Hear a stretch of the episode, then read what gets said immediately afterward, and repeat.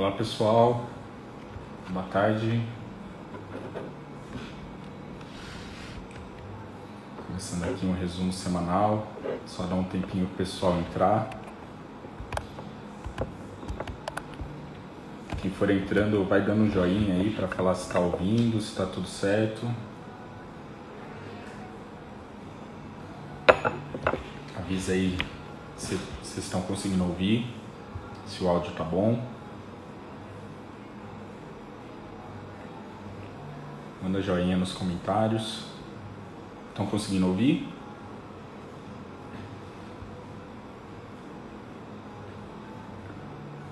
Ah, legal. Que bom. Vamos começar já já. Vou dar uns 30 segundinhos para o pessoal ir entrando e já já a gente começa o nosso resumo semanal.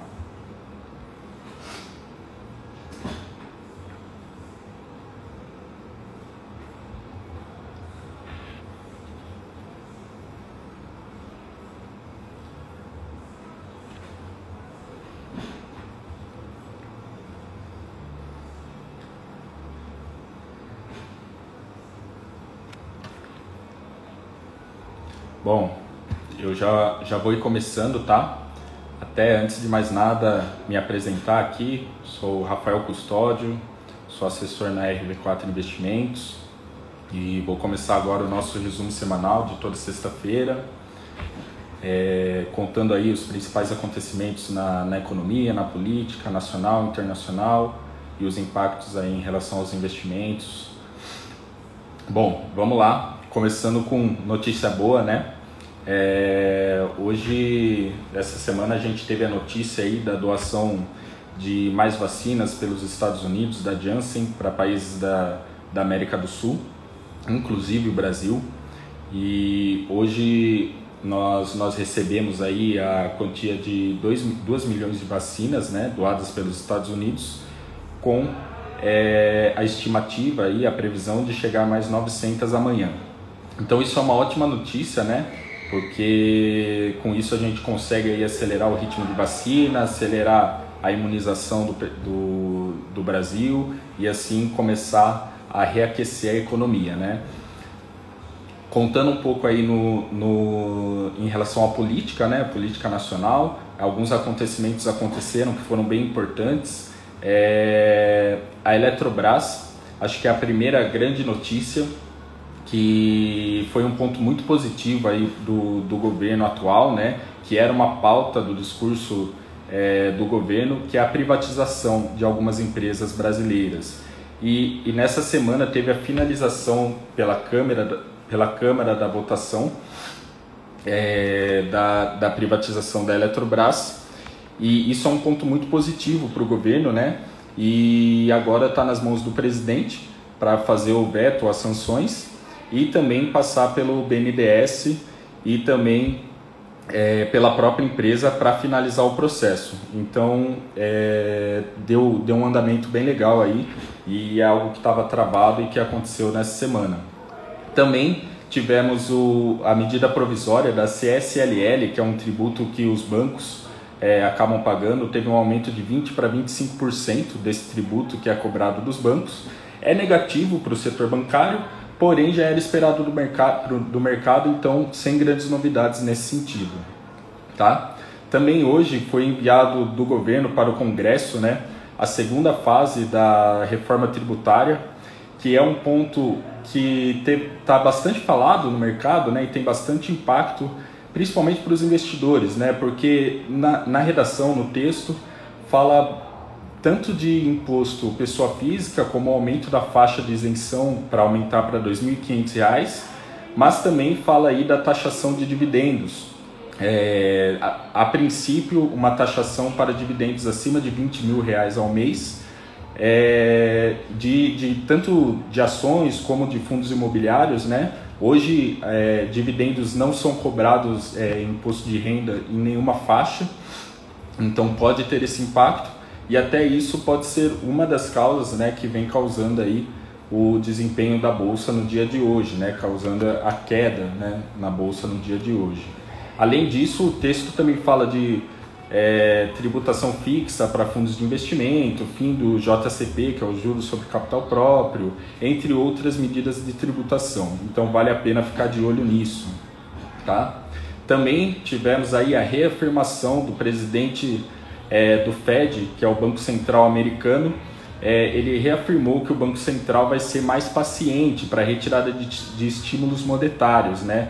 O que, que isso quer dizer? Quer dizer que ele vai levar de uma forma mais branda, vai demorar mais para tirar os estímulos e que a pressão inflacionária tende a ser temporária.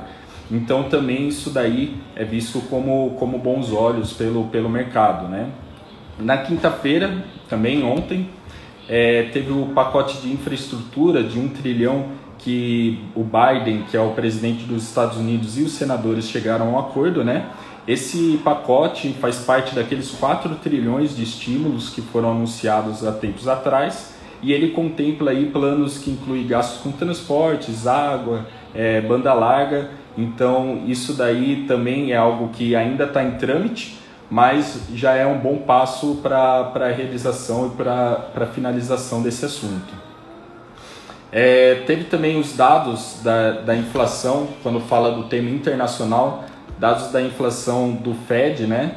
É, na verdade, os dados de inflação que são os preferidos pelo Fed, né? Que na verdade é o PCE dos Estados Unidos. Os números vieram abaixo do esperado, então isso foi visto com bons olhos, apesar de ser uma alta de 0,5%. Então, como veio abaixo da expectativa de mercado, também é, os analistas veem com bons olhos. Voltando para o Brasil, é, principalmente em taxa de câmbio, que acho que foi um grande acontecimento né, dessa semana, que pela primeira vez o câmbio teve uma cotação abaixo de R$ reais, que aconteceu na quarta-feira. Depois, na quinta-feira, ele foi cotado, fechou né, em R$ 4,91 que também foi outra marca que não acontecia desde junho do ano passado. É, temos nisso daí a gente consegue ver uma é, que tudo aconteceu, né? Essa queda, essa valorização do real frente ao dólar aconteceu graças à perspectiva de, de crescimento do Brasil, menor risco fiscal, né? E vale lembrar também que os analistas veem que o real ainda está 20% mais fraco do que estava no período pré-pandêmico, né? Então tem muito ainda para ganhar força, né? É, também saiu a ata do Copom, tá? O, a ata do Copom nada mais é que é a ata daquela reunião da semana passada, que onde teve o aumento da taxa Selic para 4,25, né? E essa ata, o que, que ela diz? Ela diz como que vai ser a política monetária daqui para frente. E qual foi a sinalização, né? Eles reforçaram o risco da, da inflação é, nessa ata. É, o, o, o Copom falou daqui a gente não vai medir esforços para controlar a inflação. Então, se tiver que subir juros, a gente vai subir. É, tem uma reforçou a projeção para 6,5% até o final do ano e um, um, destaque que eles fizeram foi o risco no cenário hídrico, que pode prejudicar e acabar impactando em relação à inflação, em relação à economia do país, né? Tivemos também a meta de inflação divulgada pela CMN, né, que é o Conselho Monetário Nacional, e a meta ela se deu, é, foi divulgada uma meta para 2024 de 3%, com uma variação mais ou menos 1,5%. Detalhe que no Focus, no relatório Focus, que é onde os economistas fazem as perspectivas para os principais indicadores da economia, o relatório Focus colocou a, meta, a, a perspectiva de inflação em 3,25%. Então vale a pena conferir, ver se vai convergir para a meta que foi divulgada aí pela CMN, CMN e se eles vão, se eles vão convergir né, é, nessa, nessa análise. Né? E também é, vale, vale ressaltar que essa, essa meta do Copom não é vista para ter um, um grande impacto, até porque ela é de longo prazo, é para 2024 então, não, não é algo que pode causar grande impacto no curto prazo na economia né, e no, no, para os investidores. Né? É, quando a gente, nessa sexta-feira, né, hoje, foi divulgado também pelo IPCE, pelo IBGE, o IPCA, que é a nossa inflação né, do, do mês de junho. Então, o que foi divulgado é uma inflação de 0,83% no mês de junho, frente a 0,44% no mês de maio. Então, quase que dobrou né, a inflação. E a expectativa da Focus, do relatório Focus, novamente, era de 0,85%, bem em linha com o que aconteceu. Vale ressaltar que o acumulado do, da inflação no ano já está em 4,13% e em 12 meses está em 8,13%. Tá? É, e em relação à bolsa, em relação à curva de juros, o que pode esperar? Né?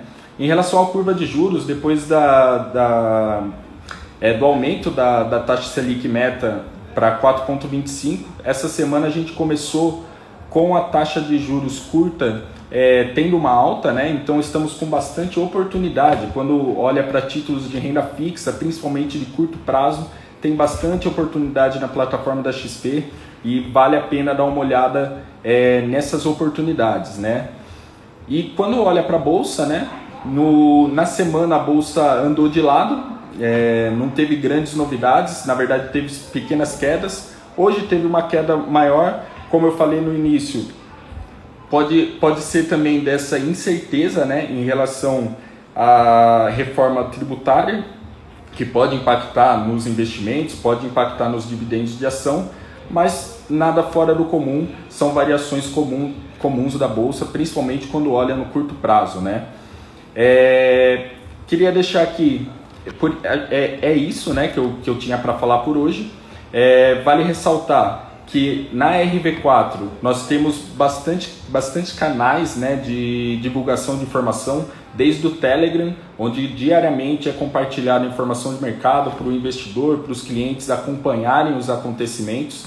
Tem o um link no nosso Instagram, Instagram esse que também é compartilhado muito conteúdo de informações relevantes para os investidores, além de podcast, YouTube, onde todo mundo consegue é, acompanhar as notícias do mercado.